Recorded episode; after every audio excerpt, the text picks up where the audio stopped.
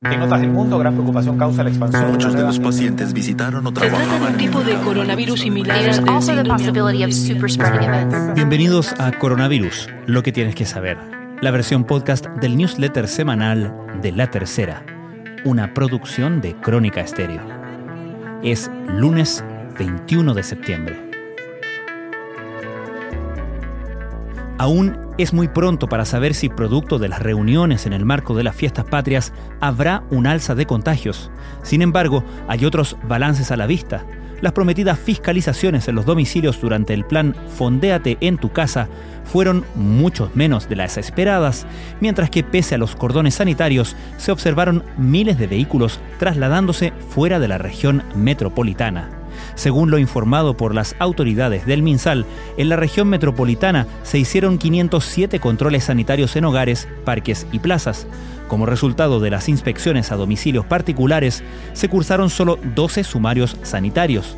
A nivel nacional, durante los tres días de celebraciones, las distintas seremías realizaron 689.858 fiscalizaciones sanitarias, con un resultado de 3.478 sumarios. Las autoridades explicaron que la mayor parte de la fiscalización se concentró en los cordones sanitarios. Solo en la entrada y salida de la capital se cursaron 184.537 controles, con el resultado de 687 sumarios, ya sea por tratar de infringir la medida o por el mal uso de permisos laborales para circular entre una región y otra. Estas son las informaciones que destacamos en la cobertura de la tercera a la crisis del coronavirus. Durante el feriado patrio, la Seremi de Salud realizó 306.884 fiscalizaciones y abrió 787 expedientes por distintas infracciones, intento de burlar cordones sanitarios, fiestas clandestinas, incumplimiento de cuarentena por COVID-19 y sobrepasar los aforos en áreas verdes y domicilios particulares dispuestos por el plan Fondéate en tu casa. La subsecretaria de Salud Pública Paula Daza anunció esta tarde que desde el próximo lunes 28 de septiembre se autorizarán los viajes interregionales entre zonas que se encuentren en las etapas 3, 4 y 5 del plan Paso a Paso. El informe diario del Ministerio de Salud consignó este lunes que los nuevos infectados de la región metropolitana por coronavirus corresponden a una cantidad menor a los que fueron informados en la región de Magallanes.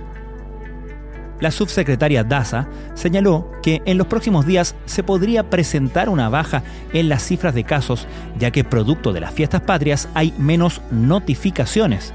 Ante esto, dijo que se debía ser prudente. En ese sentido, el número de testeos diarios cayó a 16.822, la cifra más baja desde hace más de un mes.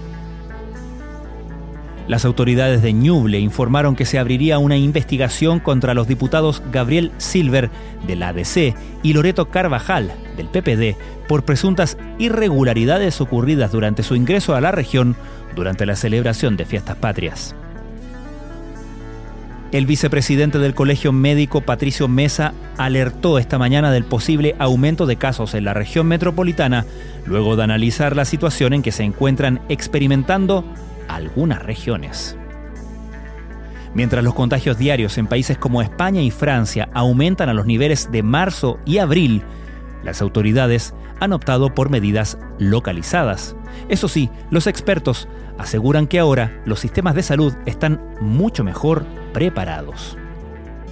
Esto fue Coronavirus, lo que tienes que saber, la versión podcast del newsletter semanal de La Tercera. La redacción es de Alejandro Tapia, la producción de Crónica Estéreo, el podcast diario de La Tercera. Soy Francisco Aravena, que tengan muy buenas noches.